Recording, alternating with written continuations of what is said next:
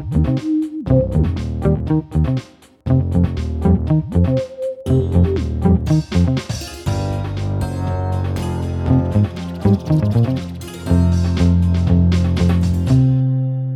Всем привет! Это подкаст «Дневники Лоры Палны» от студии Терминвокс. Меня зовут Маша. Меня зовут Митя. Мы рассказываем про серийных убийц и про маньяков. И это шестой, мать его, сезон. Ничего себе! Ура, друзья! Я тоже в шоке. Мы очень по вам соскучились. Честное и, слово, да. И даже шок-контент друг по другу. Да, Правда? Да, друг по другу соскучились. Ну, я чуть-чуть. Да, да, соскучились очень сильно, друзья, честное слово. Не, на самом деле, вот по этому ощущению в студии вдвоем мы как-то как так пересекаемся на работе, в общем-то, но да, вдвоем Нифига себе именно мы пересекаемся, мы сидим в одном кабинете, ну ладно. за соседними столами, так вот. Да. Я соскучилась по духовному паразитизму. Ну и по вам всем, разумеется. И поэтому сейчас хочу объявить минутку благодарности. Спасибо огромное всем, всем, всем, кто с нами. И, конечно, тем, кто, несмотря на непростые времена, продолжает поддерживать нас финансово. Очень важно, мы любим всех наших слушателей Вообще одинаково. И понимаем, что не у всех есть возможность платить за контент.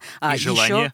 Да, еще хотела сказать, это понятно, алды тут, как говорится. А еще хотела сказать, что мы не тщеславные, там, корыстные, жадные мрази, э, и что подписка — это один из способов монетизации, который поддерживает наше существование и гарантирует всем вам, ну и нам, разумеется, регулярный Да. выход новых эпизодов. А Для тех, кто не знает, может быть, для тех, кто недавно начал нас слушать, напоминаем, половина, получается, нашего контента а, выходит на платной основе, да, под подпиской в подподписочной зоне, а другая половина бесплатная вообще для всех. То есть, грубо говоря, если у вас нет подписки, вам доступны целых два выпуска в месяц, целых две прикольных истории, а если подписка есть, то целых четыре. Вот такая вот легкая математика получается. То есть каждую неделю свежие маньячелы, вот что-то вот такое. Закрытый контент выходит всегда, даже если у нас перерыв между сезонами. То есть вот народ нам писал, что вы охренели, только платная основа, все, отписка. Ну, друзья, да, это мы отдыхали, называется. Нет, друзья, нет, не отписка. Вообще не что. отписка, если что. Да, ну вот последнее межсезонье, например, мы выпускали несколько крутых интервью с крутыми специалистами из э, мира около криминала. К нам в гости приходили профайлеры, судмедэксперты, сексологи, психологи, социологи. И вообще, мой любимый выпуск, вот прям самый последний, который вышел буквально пару недель назад, про тюрягу. Поэтому, кто еще не подписался, слушайте, там загадки. загадки нашего городка. А мой любимый выпуск про педофилию, потому что он очень важный, я очень всем рекомендую. Это Там да. прям такой необходимый всеобъемлющий ликбез от потрясающей женщины. Ну и напоминаю, что все закрытые выпуски, а там помимо интервью еще куча-куча разного контента, Из которого мы сезонов, да. наделали, да. можно послушать по подписке. В приложении уже сказала, да, про подписку. Ничего страшного, давно не записывались, э, не ругайте меня за тавтологию. Короче, все закрытые выпуски есть в приложении на сайте SoundStream, в ВК Донат, в Apple подкастах и на Патреоне. Ссылочки будут в описании. Ну и еще огромное спасибо. Мы продолжаем вот эту слегка затянувшуюся минутку благодарности. Мы благодарим всех, кто потратил время на участие в нашем опросе. Вы просто лучшие, просто топовые ребят, самые классные в мире, потому что я весь обкраснелся, читая ваши комплименты О, Марии. да. Э, Да, потому что писали исключительно «Ой, какая классная Маша!» Ну, имейте, да, вот. Неправда. Неправда, на- на- да, на самом деле мне тоже очень приятно, и Маше, наверное, тоже. Мы теперь многое знаем про вас, и многое знаем про то, что теперь будет в новом сезоне, Да, получается. да. Меня больше всего тронуло, что нас э, трогательно попросили поменьше ругаться, а мы будем стараться. А я услышал, что нас попросили побольше ругаться. Было пару комментариев. А почему нет мата? Ну, это, не, не- не- будет его, в общем. Это вот Кстати, единственное, хороший мы- вопрос, а почему нет мата? Но мы обсуждали это когда-то давно. Короче, хрен вам, а не мат. Да, и... Идите в попу Эй, со своим матом. нет, А ну, все остальные не идите. Просто Да. любопытно, мы о таком, э, как бы, трэше рассказываем, и при этом не произнесли ни одного плохого слова. Что говорит о нас только лучше. Так Да. вот, а, о чем мы здесь сегодня собрались? Все ваши рекомендации, которые вы нам писали, в том числе и в вопросе, очень нам помогли при подготовке нового сезона, поэтому у нас для вас заготовлено много всякого прикольного, мощного и неожиданного. Будет много экспериментов, много тем, много нового криминала. Короче, продолжаем расширяться, углубляться разобраться, углубить, начать там консенсус и захватываем мир True Crime подкастинга и его запределье. Да, и сегодня как раз выпуск, который вы очень давно просили меня сделать. Он про двух одиноких подростков из Иркутска, которые возомнили себя богами. Будем разбираться сегодня, почему так произошло. Вас ожидает м, довольно приличное количество драмы, боли, страшных подробностей. Кстати, многие в вопросе признались, что им не хватает жести. Какие же вы ненасытные у нас. Вы какие. Да. В общем, поехали.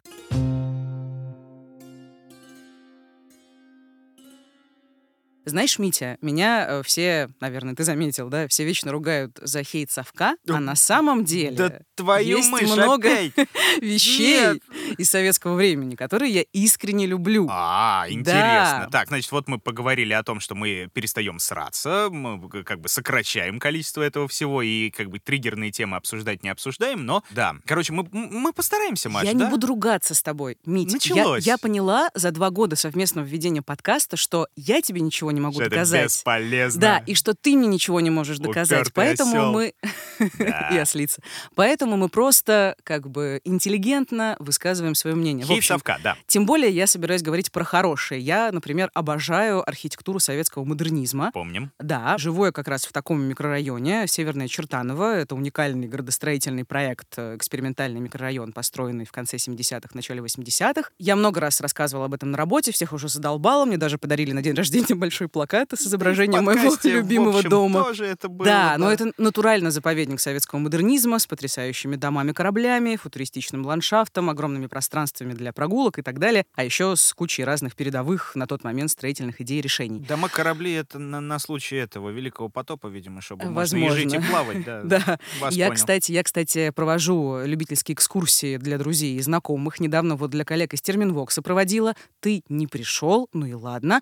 А мы, между прочим, сходили даже на языческое капище в Бицевский лес, которое, кстати, фигурирует в книге Пелевина «Священная книга оборотни». Просто фан-факт. Пелевин жил в Северном Чертанове когда-то, как говорят. Ну, то есть, как бы, да, вот это языческое капище, это на самом деле один из экспонатов, да, боевой славы Печушкина, наверное, как-то. Нет, по-моему, он Так. там не связан. Но, с другой стороны, я подумала, А что чё да, мне логичнее проводить, наверное, экскурсии. Но это аморально. Пишите в комментариях, А, насколько да. это аморально. Да, ну, собственно говоря, э, да, я тоже периодически об этом думаю, об аморальности того, что мы делаем, но нет, это нормально, не аморально, все хорошо, Да и едем бог дальше. с ним, да. Да, и продолжая тему с советскими градостроительными всякими проектами и моей любовью к этому всему, я вот, например, очень еще люблю концепцию наукоградов. Я однажды делала текст про Пущино, это такой город на берегу Оки, построенный с нуля. Что пропущено? Тут у тебя, да, в сценарии, видимо, Да-да-да, пропущено, да. пропущено. А, значит, тоже заповедник советского модернизма, научный центр для изучения, прежде всего, биологии, там куча институтов, НИИ, есть э, радиоастрономическая обсерватория, такой, знаешь, вайб книг братьев Стругацких, то есть город, где живут ученые, которые работают на благо страны и общества в целом. Ну, конечно, да, это такое, собственно, понедельник начинается в субботу, это же Да. примерно о том же, да, Да. никого, ничего. А, насколько я знаю, в основном же вот эти советские наукограды, они были закрытыми такими засекреченными городами, которые там по большей части занимались всякой советской черной хтонью, типа атомной энергетики, ракет, космоса, его освоения, ну и там, да, вооружения, естественно, ну и так далее. Ну, то есть доминировали научные отрасли, связанные с военной промышленностью, в том числе, если не в первую очередь, хотя я могу ошибаться. По крайней мере, ну вот, Союз был в мировых лидерах по там вот развитию, изучению именно военной такой истории. Ну да, Но это ведение, да, ведение холодной войны и наращивание военной мощи было в приоритете. Ну ладно, мы не ругаемся. Однако пока я, что да. я, я не спорю, что с наукой в Советском Союзе все было очень неплохо, и не только с военными отраслями, разумеется. И идея города для ученых я прям фанат. А еще, кстати, в советское время создавались так называемые академгородки. Это тоже близко по концепции к наукоградам, но часто академгородки возникали рядом с крупными городами и впоследствии становились их районами. Либо они изначально были районами, они строились с нуля. И там тоже размещались региональные научные центры, отделения Академии наук. Думаю, многие слышали про Новосибирский академгородок. Очень крутой район Новосибирска. Мечтаю там побывать. Он расположен на Обском море. Так местные называют Новосибирское водохранилище. Там, значит, значит, кругом леса, и в советское время там кипела мощная научная жизнь. А еще проводились фестивали бардовской песни, во времена хрущевской оттепели тусовались поэты, художники, писатели. Короче, это всегда был такой островок диссидентского свободомыслия посреди цензуры и тоталитаризма. Потрясающе. Как красиво сказала. Потрясающе, просто невероятно. Когда история это будет? Ты уже... Так, я, я не зря это все рассказываю, вы не думаете. Это важно. Да, да. Ставим ты, галочку. Ты не поверишь, ты не поверишь. Не А, поверю. Да, ладно, не верь. Короче, Академгородков, про которые я сейчас рассказала. Ну, как в Новосибирске, у нас несколько. В Красноярске, в Томске, в Апатитах и в Иркутске. И тут виртуозный переход в стиле Леонида Коневского. Именно в Иркутском Академгородке произошли события, о которых я сегодня расскажу. Красиво. Вот сейчас было прям, ух, здорово, да. Вот чувствуется, прям давно не записывались, но... Э, Ладно. Спасибо. Э, Иркутский академгородок, получается, да, у нас в центре внимания. экспозиция у нас. А чем он отличается от остальных? От, академгородка в апатитах, например? Ну, э, он не Своей такой... апатичностью, да, извините. Мити, там тоже тебе развезло. Да. Про- пропущена апатичность. Ну, самый крутой академгородок в России — это Новосибирский, а Иркутский тоже неплохой, но поскромнее. Там тоже десятки разных институтов, земной коры, географии, химии, физики, солнечной земной физики и так далее. Я, кстати, узнала о существовании лимнологии. Это такой раздел гидрологии, наука, изучающая озера и пресные водоемы Красиво. их там биологические, физические, химические штуки. И в Иркутском академгородке есть целый лимнологический институт, который изучает озеро Байкал и другие сибирские водоемы. По-моему, Ну, там очень интересно. Изучать не, не, не поизучать, что называется. Да, и прав. если говорить о районе в целом, то он вроде до сих пор считается одним из самых престижных, зеленых и комфортных. В отличие от других академгородков, которые обычно располагаются в отдалении от центра, он, наоборот, фактически в центре Иркутска, поэтому жить там удобно. Да, э, И, это вот казалось такая бы- вот замечательная рекламная интеграция получается, да? Кстати говоря, Иркутский академгородок, свяжитесь с нами, пожалуйста, да. Но сейчас будет просто антиреклама Иркутского академгородка на протяжении ближайшего часа. не связывайтесь. Да, ну, в общем, казалось бы, там жить безопасно, потому что треть жителей района сейчас это научные сотрудники, ну, раньше, понятное дело, их было гораздо больше, ну, а все остальные так или иначе связаны с академической средой, это дети, внуки, там, другие родственники ученых и работников институтов. Короче, район интеллигентных семей, среди которых появление убийц и маньяков как будто бы несколько маловероятно. Это вот уже получается третий зачин на нашу историю, который мы все как это очень долго запрягаем, и сейчас Ну, как поедем. Но мне очень важно рассказать о месте действия, Добро. потому что это не какие-то лесополосы вдоль трассы, это не подворотни, это не промзоны, не гаражи, не подвалы, не бункеры, а самый центр Иркутска, да еще и один из самых приятных районов города, в котором, собственно, и жили, и убивали герои этого выпуска наконец-то. Я Так. думаю, все уже поняли, что речь пойдет об академовских маньяках или молоточниках, как их называли, Артеме Ануфриеве и Никите Лыткине. Они, как и мы с тобой, дети 90-х, и оба из приличных семей. И я расскажу о каждом по очереди. Артем родился в 1992 году и рос в неполной семье. Его воспитывала мать. Про отца известно только то, что он рано ушел из семьи. Мать Ануфриева Нина работала бухгалтером в страховой компании и, как рассказывала бывшая классная руководительница Артема Валентина Чуканова, была страшно озабочена успеваемостью своего сына. Ее интересовали только оценки ребенка. Для нее главное было это внешнее благополучие. Поэтому он был чистенько одет, ухожен. Она вот, ну, наверное, шнурочки ему гладила, особенно в, в- в пятом классе. То есть, э, как это частенько, скорее всего, бывает, раз мама Артема такая вот довольно требовательная барышня, то доверительных отношений особо как-то и не наблюдалось, скорее всего. Судя по всему, да. И ее одержимость оценками, надо сказать, была не совсем здоровой. По воспоминаниям директора школы, в которой Ануфриев учился, если Артем вдруг приносил в дневнике плохие оценки, то Нина писала на учителей и администрацию школы жалобы. Ну, правильно. Она обычно обвиняла их в психологическом давлении на своего сына, утверждала, что он достоин большего, и всех ужасно этим достало. Это случалось регулярно, и, ну, да, я думаю, это никак не способствовало как бы здоровым отношениям, безусловно. А он, видимо, не прикладывал особо усилий, чтобы материнское здоровье как-то пожалеть, и учился хреново. Или Нет, что? он учился нормально, в том-то А. и дело. То есть она, видимо, стремилась, чтобы у него были бесконечные пятерки. Во всяком случае, до 10 класса у него с успеваемостью все было в порядке. И Ануфриеву хорошо давался английский, например, литература, русский язык. Он ходил в музыкальную школу, играл на гитаре и контрабасе, в том числе в школьной группе играл. Одновременно. Э, Может быть, Да. не уверена. Ладно.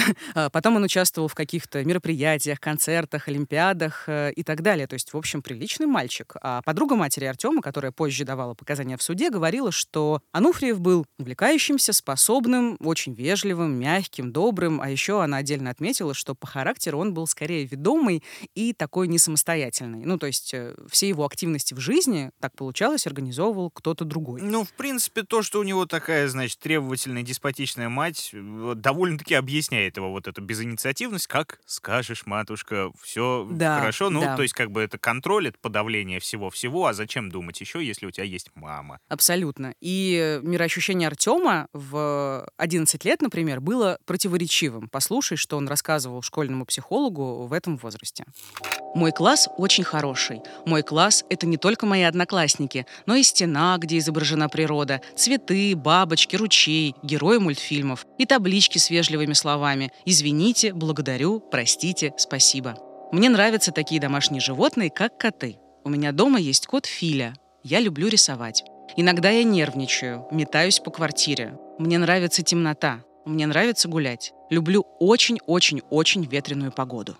Угу, неплохо. То есть он, получается, ходил к школьному психологу, и особенно никто ничего не замечал, потому что все, в общем-то, норм. Да, в том-то и дело. Ничего подозрительного, девиантного, такого откровенно нездорового не было. Ну М- или Артем... Вот знаешь, извини, пожалуйста, Да. меня знаешь, что больше всего здесь подозрительное, что вот результат общения с психологом, он куда-то дальше пошел. Помнишь вот эти все бесконечные тесты, которые заполняли у школьного психолога, и никто не видел результатов? Просто никто. Куда это все девалось? Ну и вот Ну это вот значит, видишь, куда-то делось. э, Следователь просто А, изымал есть дело школьного психолога, все Не это дай изучал. бог, и что-то всплывет и про нас, значит. да, да, да, да, да.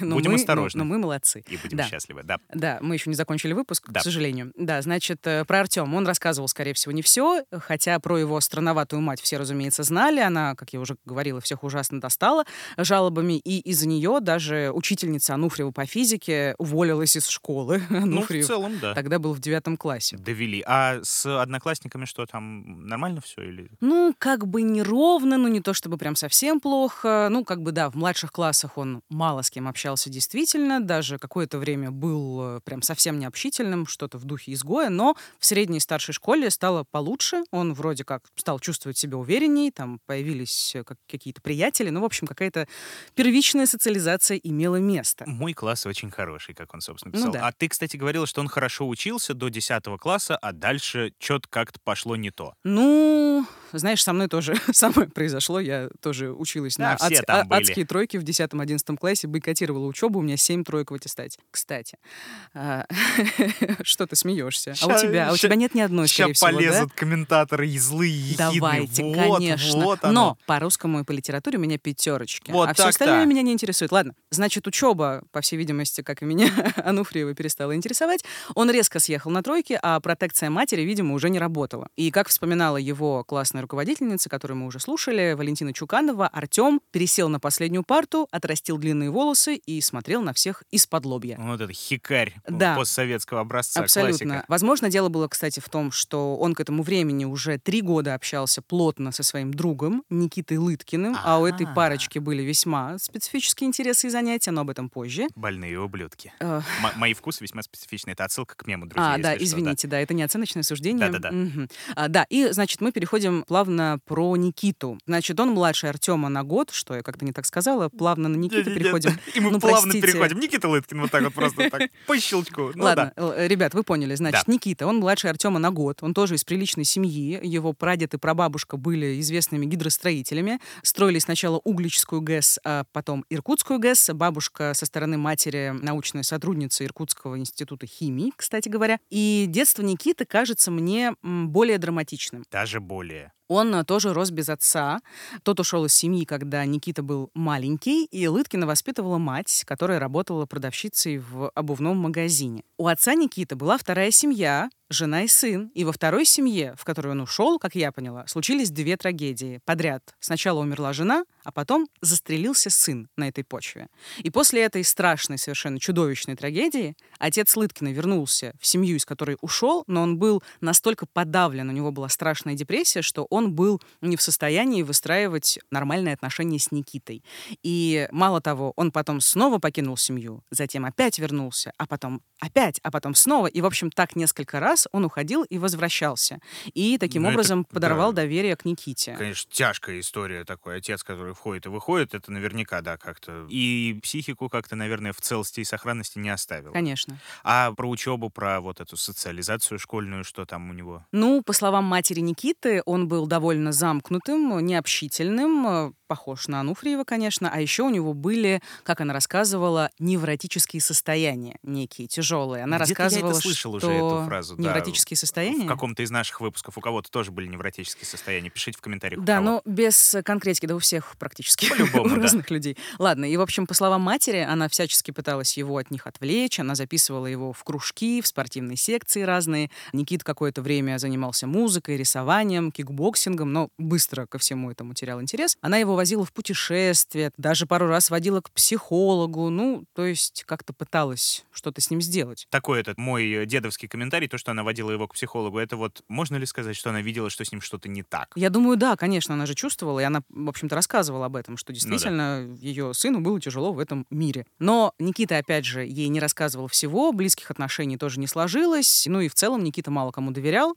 и поэтому социализацией, как бы в целом, дела у него обстояли средние, друзей почти не было. Еще нужно сказать, что мать Лыткина была довольно набожной женщиной, с двух лет водила его в церковь, но Никита потом стал отрицать религию. Ну, как подросток, да, Да, классика. да. э, Он много времени проводил один, увлекался компьютерными играми, А, тоже классика, вот оно. разрисовывал да, стены в подъездах. Все из-за них. Да, но учился нормально, правда, только до шестого класса. Значит, в шестом классе его перевели в новый класс с математическим уклоном. Он был туда зачислен по результатам тестирования, но на деле математика его не интересовала от слова совсем. И с новым коллективом у него отношения не сложились, и Никита впал, ну, в общем-то, и он и раньше был довольно подавлен, тут он стал еще более подавленно себя вести, и поддержку он нашел в своем новом друге. Артеме Ануфриеве. С ним он познакомился на дне рождения своего приятеля. И вот хочу привести цитату из письма Никиты Лыткина, которое он прислал в газету «Иркутский репортер» в 2012 году в качестве обращения к обществу. Он тогда уже сидел в СИЗО. В новом классе друзей не было. Друзья детства как-то все разъехались кто куда. Меня не приняли одноклассники, унижали. Я уже ничего не хотел. Ни учиться, ни на тренировки ходить. И жить не хотелось, если честно. Маме рассказать не мог. Думал, это стыдно, да еще и пойдет в школу разбираться. Я обозлился на всех. Потерял веру в себя, людей и в справедливость. Делился только с Артемом. Он меня поддерживал во всем. У него тоже что-то не ладилось. Дома с мамой и в школе. А учились они, правильно я понимаю, в одной школе, но просто в разных классах, он там на Да. год младше. Да, да. Артем был на год старше, Никита на год младше. Логично. Логично, Логика логично. дневников Лоры Павловны. Прекрасно. Да, то есть они познакомились, когда Никита был в шестом классе, а Артем в седьмом. И быстро стали лучшими друзьями, а чуть ли даже не единственными. То есть, учитывая их низкий уровень социализации, они на как почве бы хикарства, да. замкнулись э, друг на друге. И не только вот сейчас расскажем кое-что Ага. интересное. Значит, э, мама Каневский Ануфриева... да. Да-да-да. Мама Ануфриева, та, которая с ума сходила от оценок, она была категорически против Никиты, запрещала им общаться, считала, что Лыткин плохо на Артему повлияет. Он не хороший мальчик, не, не дружи с ним. Спасибо Да. за этот маленький радиотеатр от Да-да-да. э, Мити Лебедева. Но Ануфриев относительно держался. Да, в 10 классе он съехал на тройке, но все же доучился в школе, поступил в Иркутский медуниверситет. Он хотел стать хирургом, между прочим. Несмотря и на даже, тройки. Да, и даже пошел подрабатывать подсобным рабочим в местный художественный музей. А у Лыткина было по-другому. В восьмом классе он начал прогуливать школу, после девятого класса поступил в энергетический колледж, но его отчислили. Никита не сдал первую сессию. Он поступил в другой колледж, строительный, но там тоже не задержался из-за конфликта с одногруппниками. Там была какая-то очень неприятная темная история с вымогательствами, чем-то, в общем, ужасно неприятным. Никита, как и Артем, особо не интересовался учебой, как бы подростки увлекались совсем другими вещами, которые в конечном счете вылились в нападение и убийство.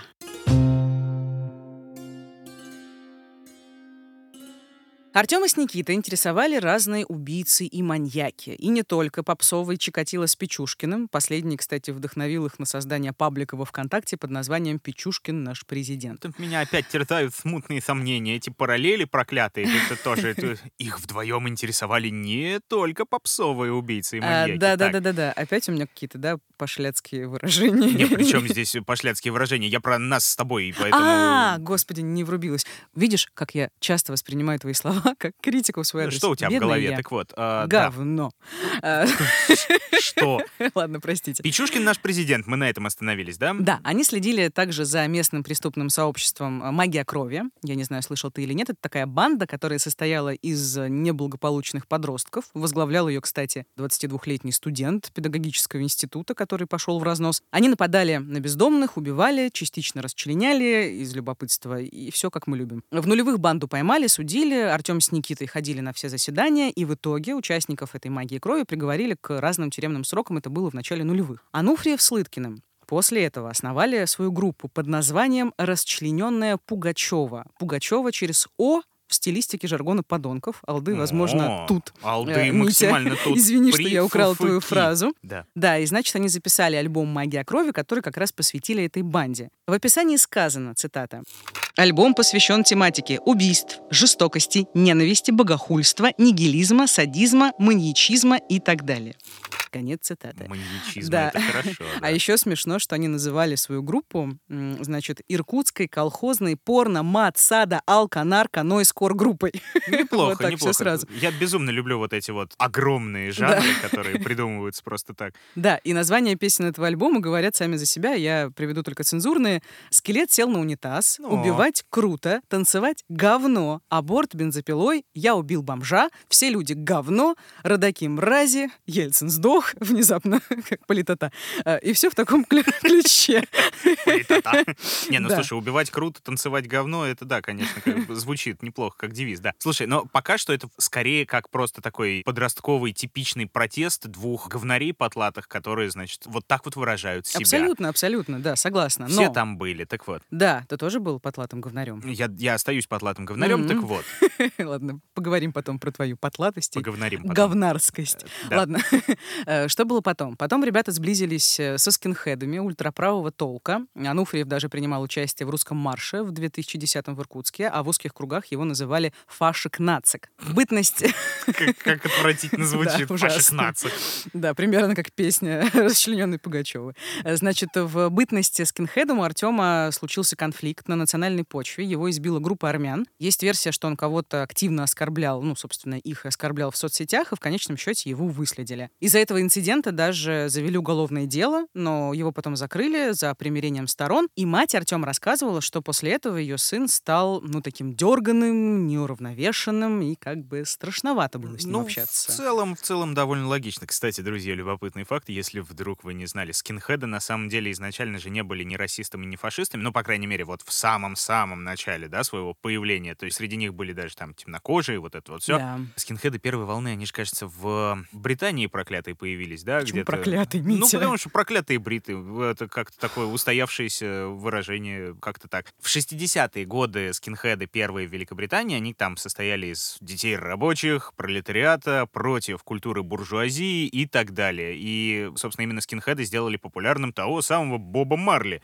который на минуточку чернокожий, да, они как бы Да. жили в бедных пригородах Лондона, да, вместе с э, рабочими, с мигрантами из Вест-Индии, так называемой. А получается, в 70-х, 80-х это все скатилось вправо, в ультраправо, да. Да. они стали гораздо жестче, агрессивнее, радикальнее. Плюс ко всему там фашизм добавился всякий, вот эти руки к солнцу вскинуты и так далее. Это я к тому, что очень такая любопытная трансформация этой субкультуры от, значит, темнокожих подростков, которые очень любят Боба Марли и не любят буржуев, до фашни. Ну В да, общем, до преступников, которые готовы убивать на почве расизма, такие случаи были. Ну, и, и- Да. и есть. Да, ну в России скинхеды появились в 90-х уже под знаменем агрессивной неофашистской идеологии. Впрочем, Артему с Никитой она показалась в какой-то момент мягкой, скучной, пассивной. Ну да, и да. им захотелось чего-то более радикального, и они вступили в ряды международной неонацистской организации «Белая сила». Она признана в России террористической организацией, ее деятельность запрещена. И правильно, фантастические мрази. это Да, я она помню. там пропагандирует Страшно. насилие, ксенофобию, прочий трэш. На счету белые силы убийства, поджоги, нападения, теракты и так далее. Потом. Взгляды Ануфриева и Лыткина трансформировались в, ну, во вселенскую мизантропию, наверное, можно так сказать, ненависть вообще ко всему человечеству. Они завели новую группу ВКонтакте под названием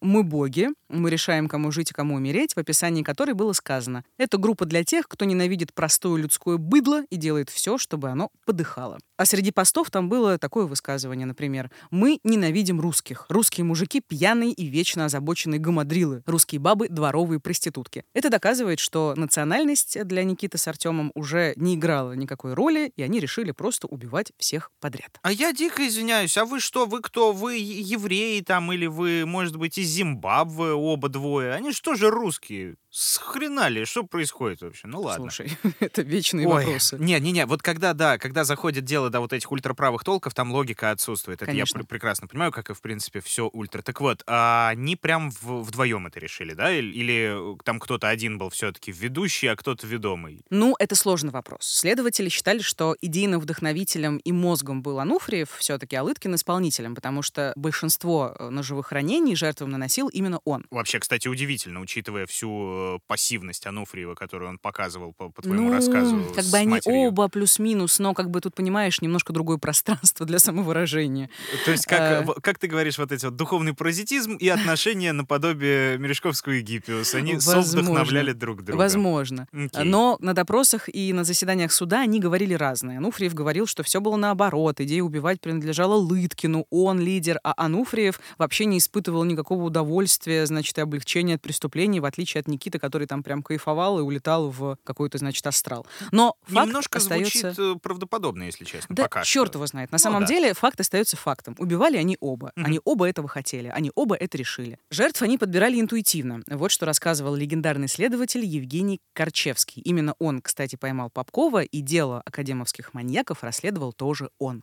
Сами они считали себя охотниками. Они ходили по одной и той же тропинке по одному участку местности, от остановки Госуниверситет до Академгородка, каждый день с 18 до 22 часов. И искали жертву. Могли пропустить 5 человек, 10, 20 в поисках именно той жертвы, которая, как они считали, им подходила. Это был позыв, они прислушивались к внутреннему голосу. Бывало, неделю ходили в холостую, ни на кого не нападали. А могли совершить два нападения с интервалом в один час. Надо уточнить, что они действовали действительно в темное время суток, либо поздним вечером, либо ночью, ранним утром, и в качестве орудия убийств в разное время использовали обрезиненные киянки, молотки, бейсбольные биты и ножи. А ночью и ранним утром родителей это как-то вообще смущало, где там шляются ваши отпрыски, или они как-то умудрялись выскальзывать незамеченными из окна? Ну, они жили только с матерями, Ага. и обе очень много работали, периодически работали по ночам, так что даже они не знали, что сыновей нет дома. А, ну То есть они логично, это да. как бы совершали очень незаметно. В общем, на первое преступление Никита и Артем решились э, 14 ноября 2010 года. Для справки, первому, то есть Никите, 17, второму Артему 18. Они долго ходили туда-сюда, как рассказывал Корчевский, и в итоге напали на 18-летнюю Настю Марковскую. Они разбили ей голову и убежали. По одной версии их кто-то спугнул, либо машина, либо прохожие. По другой они решили, что жертва умерла.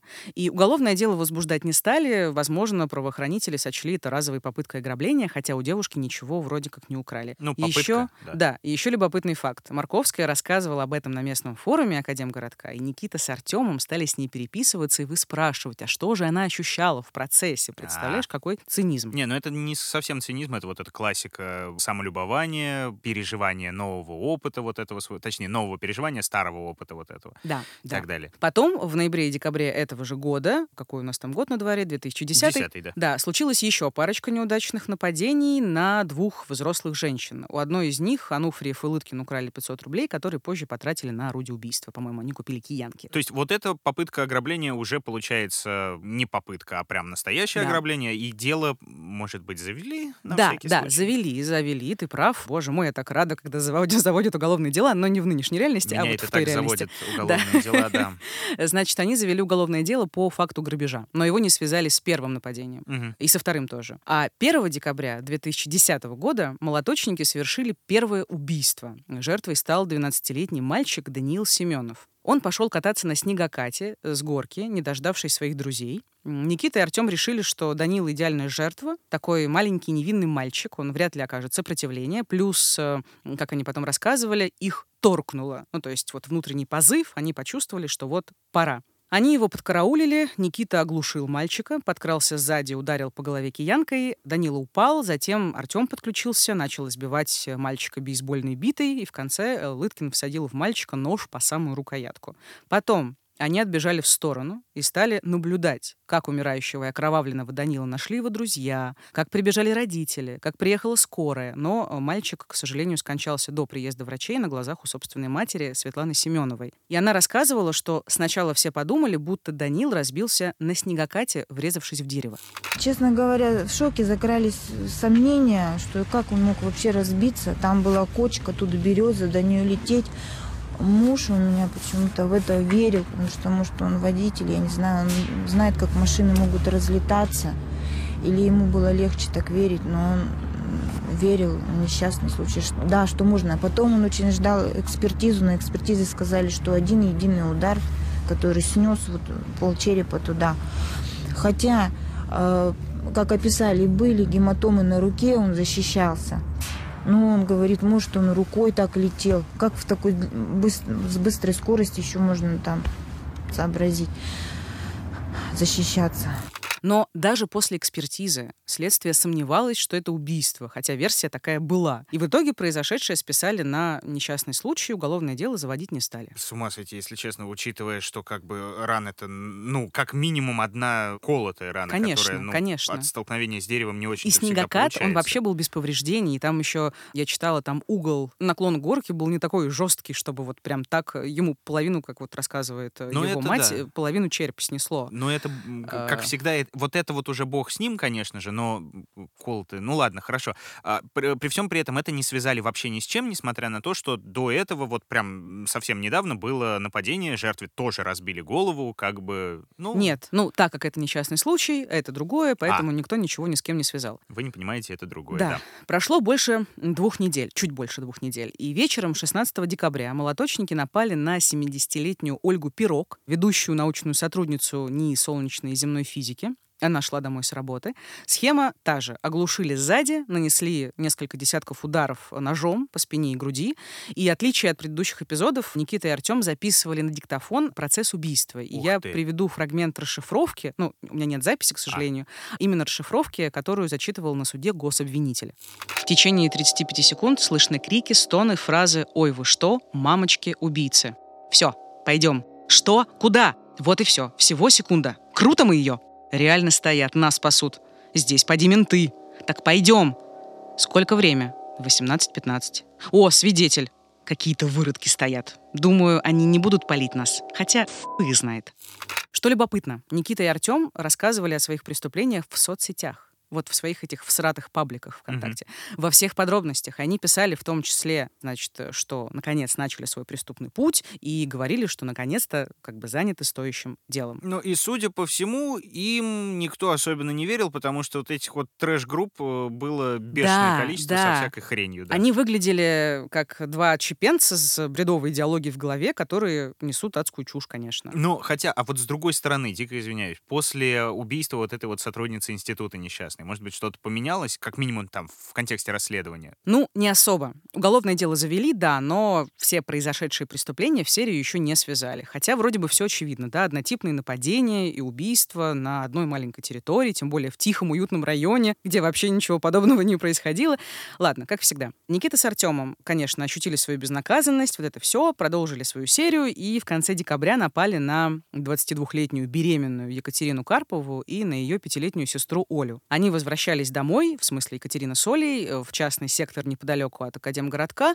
Оля убежала, а беременная девушка упала, кричала, что у нее ребенок, чтобы они ее не трогали. Ей в итоге сломали пальцы, тоже разбили голову, но она выжила. Из-за угла вынырнула машина, которая спугнула нападавших. Спойлер, если что, она впоследствии родила ребенка, все вроде как в порядке. Ну, это большое счастье, спасибо. А, дальше, пожалуйста. В начале января 2011 года Лыткин и Ануфриев убили бездомного. Они нанесли ему около 40 40, просто вдумайся, 40 ударов киянками, он скончался в больнице, его так и не опознали. Он там значится как труп номер какой-то там. Угу. Январь и февраль того же года еще три нападения. К счастью, все выжили, но получили черепно-мозговые травмы и сотрясение мозга. К этому времени уже нельзя было отрицать, что в Академгородке орудует маньяк или банда убийц, и полноценное расследование, наконец, началось.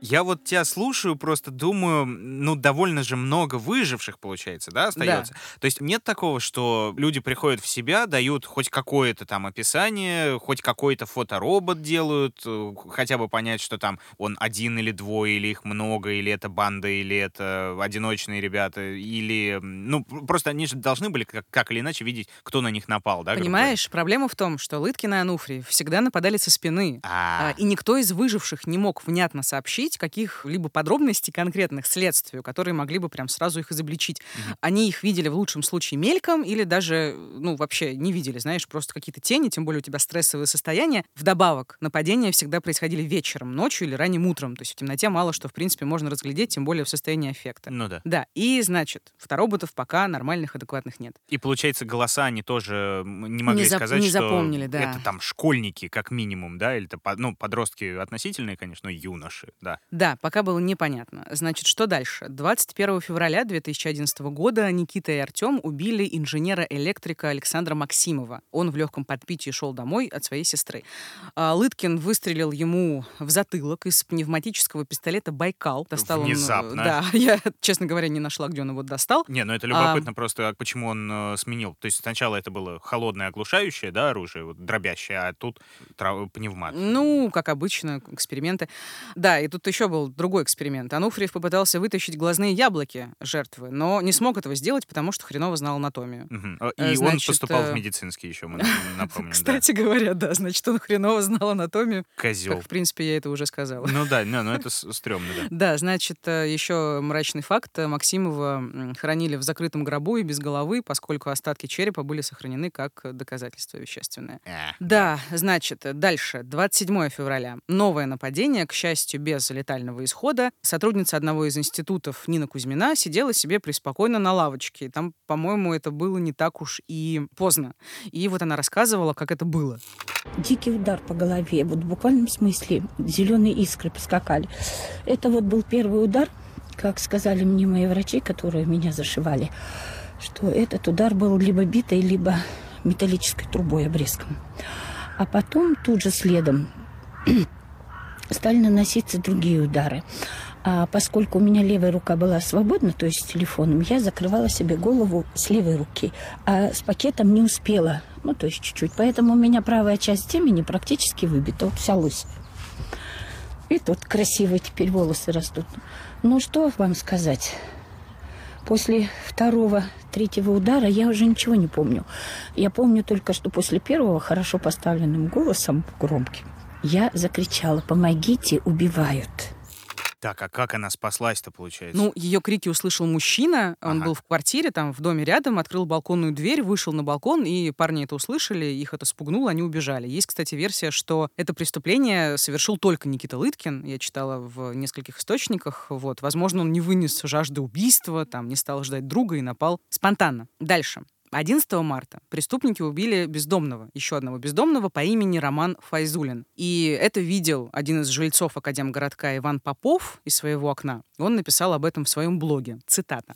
Со стороны было похоже, что жертва шла по тропинке, ведущей от остановки к арке между домами 261 и 263 на улице Лермонтова. Мужчина получил сильнейший удар каким-то тяжелым предметом так, что кровь полилась ручьем, а шапка отлетела на несколько метров в сторону. Но мужик сознание не потерял и ломанулся в сторону, обильный кровавый след еще метров 10. Затем упал и прополз еще немного. Следы крови уже неровными каплями, кровь размазана по снежной колее. Потом, видимо, его жестоко добили. От головы ничего не осталось. И после этого убийства, совершенно вопиющего, хотя все остальные тоже, безусловно, вопиющие, ну, короче, да. а, терпение жителей Академгородка лопнуло, и они устроили стихийный митинг, на котором призывали полицию к ответу. И, что любопытно, правоохранители пришли, значит, поговорили с местными, и итогом, вот просто любопытно, я такое редко встречаю, итогом стало вполне себе конструктивное сотрудничество органов с гражданами. Такое довольно редко бывает, как я уже сказала. Ну да, кстати, А, прикольно. да. Была, безусловно, дезинформация. Кто-то говорил, что это там, ну, в общем, разные слухи. Я там читала публикации этих лет, э, писали всякую хрень, что это там какой-то мститель из интернета, там 30-летний мужчина. 30-летний мужчина, простите. Да.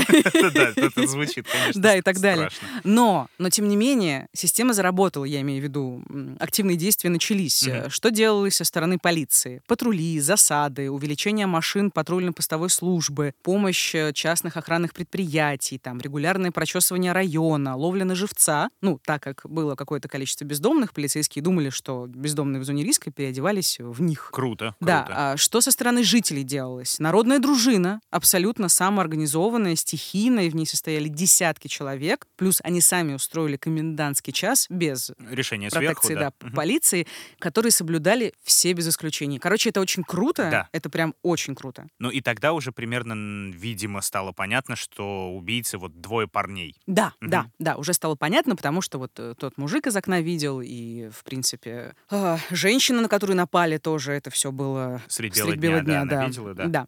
Ну и везде развешивали примерные ориентировки, фотороботы и объявления, что в Академгородке орудуют два неизвестных субтильных юноши 16-18 лет. Хотя, конечно, звучит э, максимально странно. Да, да. Как Следователи, кстати, были уверены, что это кто-то посторонний. Ну, конечно. э, Ну, как бы, что он из другого города, из другого района, да, Ну, и никто и не мог подумать на своих. Ты достаточно не тупой должен быть, чтобы, да, убивать и калечить там, где живешь сам. Это Слушай, ну огромное количество маньяков так делает. вот, слушай. вот, да, на самом деле. Да, так что здесь дело не в этом. Дело в том, что люди, ну, как бы, им сложно поверить. Тупые. Ладно, А, это, да, в этом тоже проблема, в ладно. этом тоже, да. Но нет, Да, э, тем временем, что я делали... не про милиционеров, если что, я про маньяков. Мы с тобой, как ты знаешь, у нас чувство коннект немножко утрачен, и он на- налаживается, да, вот как Да, будто, знаешь, мы немного не хватает. А, Ладно. Так вот, Значит, тем временем, чем занимаются Ануфриев с Лыткиным, прости господи. Они развлекаются, они ходят на митинги и даже снимают его, ну, то есть тот самый на митинг стихийный- против себя. Да, на митинг против себя. Они, значит, обсуждали убийство со всеми, с кем могли. Они общались с народными дружинниками. Ну, в общем, вот, вот Ну классическая да, история, наверное, что они развлекались, могут, э, да. большое удовольствие, видимо, от этого, от всего испытывают, как бы от, упиваются своей безнаказанностью, своим властью, своим ощущением своей власти, да, вот все такое прочее. Да, и это ощущение привело к некой невнимательности. Никита случайно оставил в коридоре упаковку от недавно купленного ножа. Это заметила его мама, Марина. Никита заявил, что нож ему нужен для самообороны, потому что тут же маньяки ходят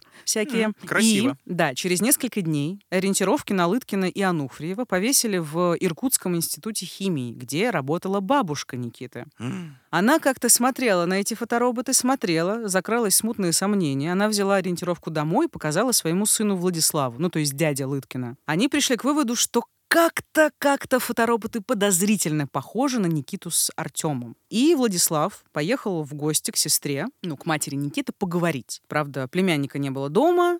И Ну, он, хороший э, случай, да, поговорить без него. да, да, да, да, да. И он обратил внимание на собственную видеокамеру, которую он ранее одолжил Никите. Он взял ее, чтобы посмотреть, а что вообще Лыткин с друзьями снимают. И увидел страшное. Он увидел задокументированное, циничное убийство бездомной женщины Алевтины Куйдиной. То есть парни просто забыли скинуть э, эту видеозапись на компьютер и удалить с флешки. Но там было не только убийство, там еще было как бы глумление. На видео видно, как Лыткин отрезает женщине ухо, пытается отпилить руку перочинным ножом и выдавить э, безуспешно глазные яблоки.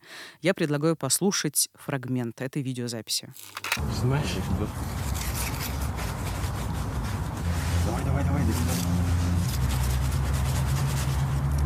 Я не могу. Жди, снимай. Глаз. Фу. Бяка. Что еще с ней сделать? Я не знаю. Что, может, не буду руку дорезать? С ней ухом обойдемся. Ладно. Я еще бы отрезал как-то. Мало. Представь, да, какой шок? Да. Родственники посовещались, отнесли видеозапись в полицию, и 5 апреля 2011 года Ануфриева и Лыткина арестовали. Ну, блин, как же они тупо попались, у меня просто нет слов. Не, это большое счастье, знаете ли. Я что-то уже так подиспугался, что сейчас они посмотрят и скажут, так, ну что, мальчик, надо спасать, надо что-то с ним делать.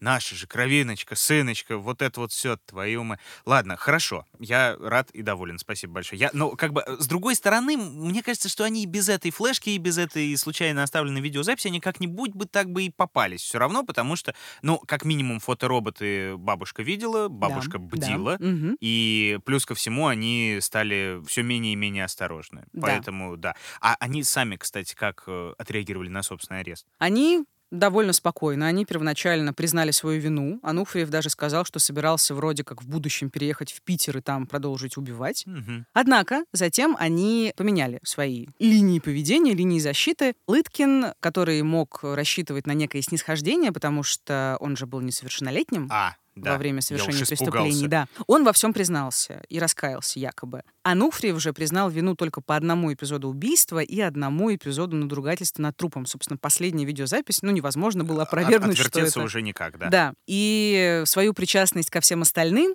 преступлениям он отрицал. Он заявлял, что он даже якобы вот в соцсетях, значит, это не он писал, это писал его некий знакомый, который знал его пароль. Вот. При этом Ануфриев записал в СИЗО видеообращение, абсолютно такое кондовое, где выставил себя жертвой пропаганды неонацистов. Он сказал, что «хочу у всех попросить прощения». Мой совет родителям – запретите своим детям посещение сайтов националистического характера в соцсетях. Вот ты как запел, а, закукарекал, чертила. Ну, слушай, нет, не очень убедительно, конечно. Конечно, Я не конечно. покупаю. Бабушка Лыткина, вот та самая, да, которой фоторобот показался подозрительным, она испытала, конечно, большой шок, и она постаралась выгородить своего внука. А, всё-таки Никиту. да. Да, ну как бы как выгородить? Она разослала в газеты письмо, где заявила, что Никита поддался влиянию сатанистов, куда же без них. В Компьютерные интернете же игры. сплошные... Нет, кстати, компьютерных игр не было, как ни странно. Удивительно. Там, значит, фигурировали интернет-СМИ, которые навязывают негативное мышление, Ага. телевидение, порнография и криминальные сериалы. И это все формирует нездоровую психику, ну и так далее, и так далее по тексту. Ну, нет, ну без жестоких видеоигр все-таки что-то не то.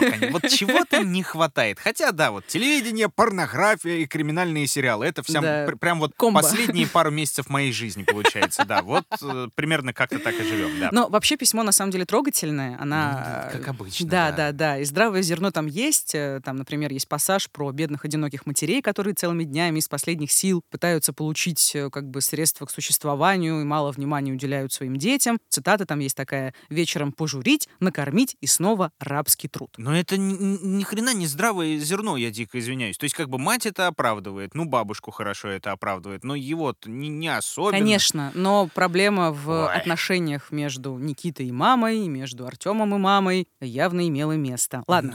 А, ну, кстати, мать Лыткина, Марина, оправдывать его не пыталась. Вот что она сказала в суде. «Я виновата. Судить надо и меня. Я сама оказалась не приспособлена к жизни и не научила этому сына. Я всегда говорила ему, что в мире много добра, и хороших людей больше, чем плохих, что нужно научиться прощать. Я пыталась оберегать его от неприятностей, пока могла, и тем самым сломала ему жизнь. Я перестала быть для него авторитетом, потому что сама всего лишь слабая женщина, которая ничего не добилась в жизни, которая лишь работала с утра до ночи, чтобы как-то выжить. Вот это прям грустно, если честно. Да, Прям, грустно. да. Лыткин регулярно общался с матерью на свиданиях. Она даже приносила в СИЗО ему домашнюю еду. Э, Мягкосердечный следователь Корчевский разрешил. А вот у Ануфриева все было гораздо тяжелее. Они практически не общались с матерью. Между ними чувствовалось большое напряжение. И в целом судебный процесс тоже был весьма драматичным и напряженным, конечно же. Некоторые свидетели, там, потерпевшие, падали в обморок. Всем было очень тяжело давать показания, к этому всему возвращаться и так далее. Что было интересного, Ануфриев как-то перед одним из судебных заседаний порезал себе шею и живот лезвием. Ему оказали первую помощь, э, заседание отложили на час, и адвокат э, его в дальнейшем сказала, что это все произошло из-за сильнейшего эмоционального всплеска, который как раз был спровоцирован появлением матери в Ой, суде в Ой, первый раз. ты бедненький Да. несчастный, Э, пошел в Значит, жопу. э, на друг... Извините, ну не, ну я не могу, это деда ну, отыгрываешь. кошмар. Да, на другом заседании, значит, к нему подошла мать убитого мальчика Данилова, Светлана Семенова, начала говорить с ним о религии, и в ответ Ануфриев вполне искренне расплакался. Он Мгм. Вообще периодически плакал на заседаниях. Ну, я, я не знаю, вот тут вопрос уместен, не уместен, каялся ли он, но... Ну, блин, сложно сказать, Ну да. учитывая, что он признал свою вину только по двум эпизодам. Ну да. э, И так далее. И вообще на допросах Ануфриев вел себя довольно своеобразно. Вот что рассказывал об этом в одном из интервью следователь по этому делу Евгений Корчевский. На допросах оба вели себя спокойно, нейтрально. Некоторая эмоциональность была присуща только Лыткину. Ему нравилось вспоминать этот период жизни, когда он был на пике своих возможностей. Ануфриев был очень скрытным, демонстрировал полное безразличие. На одном из первых допросов сел вольготно и заявил «Дайте мне сигару, стопку коньяка, и я вам такое расскажу, что уши в трубочку свернутся». О своих преступлениях парни рассказывали со смаком, подробно. Это характерная черта для серийных маньяков. Они помнят все свои преступления так, как молодые люди помнят свой первый секс. Детально, покадрово. Любопытно, я понял, что не помню. Ну, я и не молодой человек, Слушай, ты с другой знаешь, стороны. я тоже не помню, и хорошо. По-моему, это было отстойно. Есть такое. А про э, сигару это, знаешь, такой замечательный анекдот, как почтальон звонит в дверь, открывается дверь, на пороге шестилетний мальчишка в таком длиннющем махровом халате, у него в руках сигара такая тлеющая и бокал огромный, наполненный до краев коньяком. Почтальон на него смотрит, говорит, слушай, малой, а родители дома? А тот пепел стряхивает, говорит, ну а сам-то как думаешь? Трогательно. В эфире анекдот от Мити. Да, Спасибо. э, слушайте, а что там была экспертиза какая-то психолого-психиатрическая? А что там? А что там была? Не, ну просто они же Ладно, не, шутка. не то чтобы прям Смешно не в спросил. но как Ну, бы надо же провести там- все равно. Да, там ничего интересного. Мгм. Развитие соответствует возрасту, никаких серьезных отклонений, оба вменяемые, ничего такого особого интересного. Просто черти, да. Да.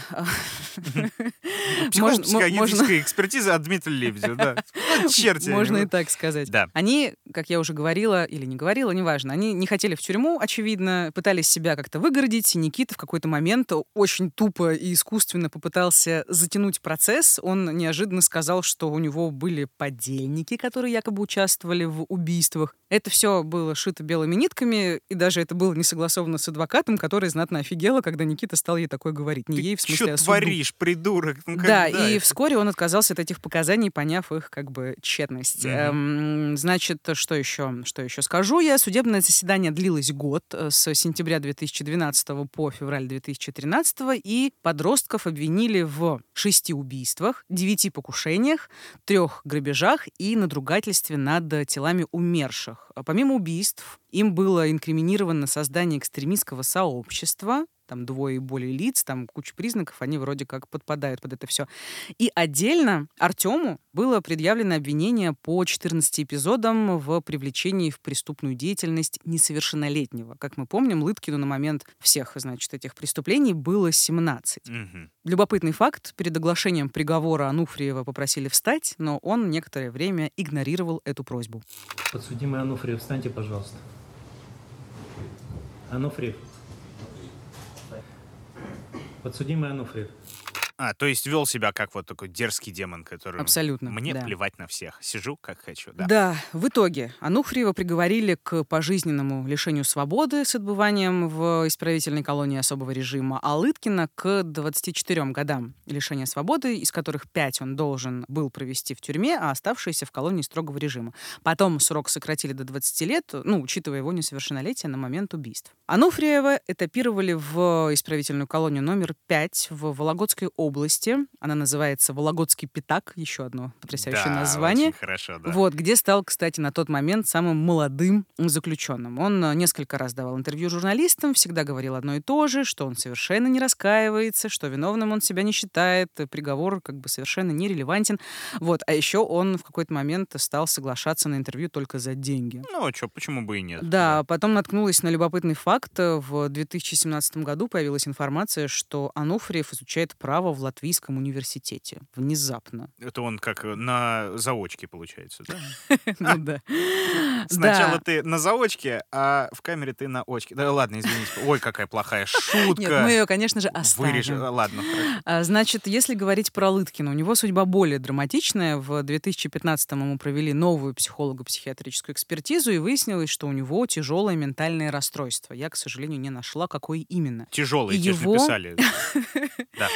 Его должны были перевести в психиатрическую больницу, но он напал на другого заключенного. Э, Нанес ему около восьми ударов по голове совком для мусора. Как же хорошо в совке. Вот. Господи, Мария, Простите. ты сегодня прям Да. день плохих шуток, отвратительных. Слушай, Хорошо. первый выпуск можно. Да. Мы еще, как бы, знаешь, на таком вайбе расслаблены. Да, короче, он все Значит, испортил. он да. все испортил, после чего он дал признательные показания и сказал, знаешь, почему он хотел убить этого заключенного? Это очень мило. Так.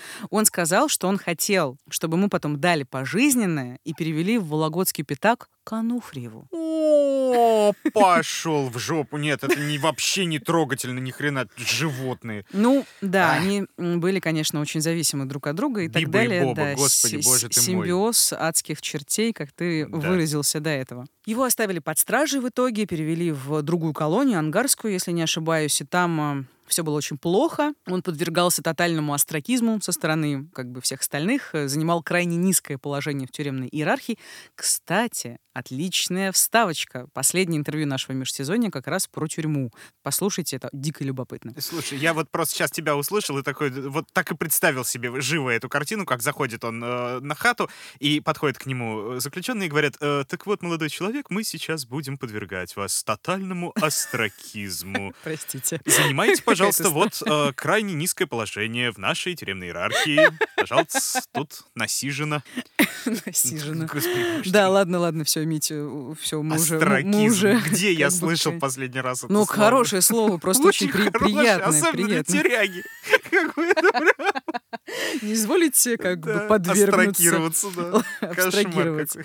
Ладно, ладно, дальше. Вообще финал очень драматичный. В ноябре прошлого года во время утренней проверки Никиту нашли с э, перерезанными венами. Он, кстати, до этого несколько раз угрожал покончить с собой и требовал смягчить таким образом свои условия отбывания наказания. Лыткина отвезли в больницу, где он умер, э, и следствие заявило, что Никита, скорее всего, попытался инсценировать суицид и перестарался, извините за цинизм. Уап-уап-уап. Да, если бы не это, то Лыткин мог бы выйти на свободу в 2033 году в возрасте 40 лет и, возможно, начать новую жизнь. Но не сложилось.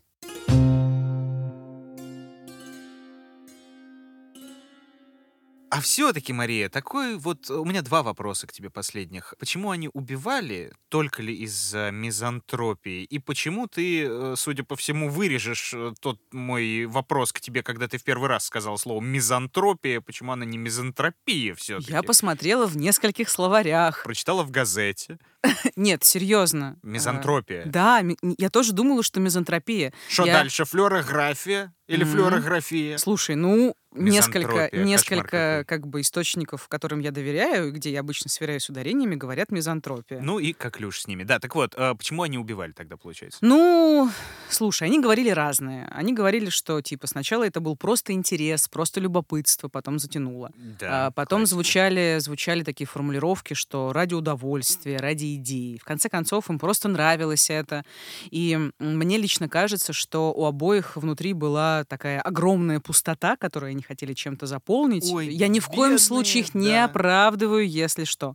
Но так вышло, что они заполнили ее убийствами. Ну, Ой. как бы такие глупые, заблудшие, жестокие души, которые не имели понятия, как жить эту жизнь. Да, друзья мои дорогие, вам рекомендация легкая тогда получается. Если у вас есть огромная пустота в душе, заполните ли ее подкастом «Дневники Лоры Палны» от студии Ох, Терминвокс. ох. Уже, получается, шестой сезон, мы растем, мы множимся, и совсем скоро, наверное, мы станем такими большими, что любую, самую огромную э, дыру в душе мы сможем заполнить. Ну, а на всякий случай, да, меня зовут Митя. Меня зовут Маша. Мы закончили. Спасибо большое. До свидания. Да. Да-да. А, Значит, все открытые выпуски выходят на всех подкаст-площадках. Apple, Google, CastBox, Яндекс.Музыка, Spotify, если вдруг вы можете, YouTube, не забывайте, и вообще все, где существуют подкасты. Плюс в описаниях вас ждут полезные ссылочки и на наши соцсети в том числе, и на соцсети студии Терминвокс. Записывайтесь, там очень много классного. У нас прикольный SMM. Да, ну и на всякий случай еще разок напоминаем, что еще больше выпусков подкаста доступны по подписке. Оформить ее можно все там же в мобильном приложении на сайте SoundStream. Там 14 дней бесплатного пробного периода все еще. Можно послушать все с копом. И, может быть, даже если вы хотите не платить, но вообще можно и остаться с Митя, нами, потому что еще же надо много платить. всего будет следующего. Надо. Плати. А также, да, можно это Налог. а- а- оформить все это в Apple подкастах, в ВК Donuts в нашем официальном сообществе и на Патреоне, если вы можете. Будьте осторожны. И будьте счастливы.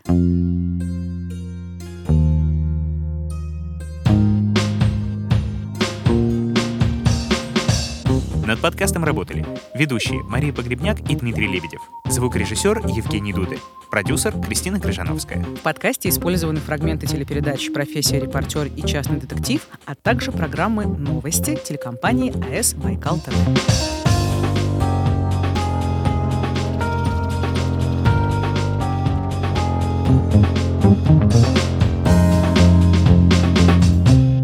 Следующий выпуск о насильниках, грабителях и убийцах, о дикарях, украсивших свое оружие человеческим скальпом, о безумцах, что носили ожерелье из человечьих ушей, о войне не настолько старой, чтобы о ней забывать, и не только об этой войне.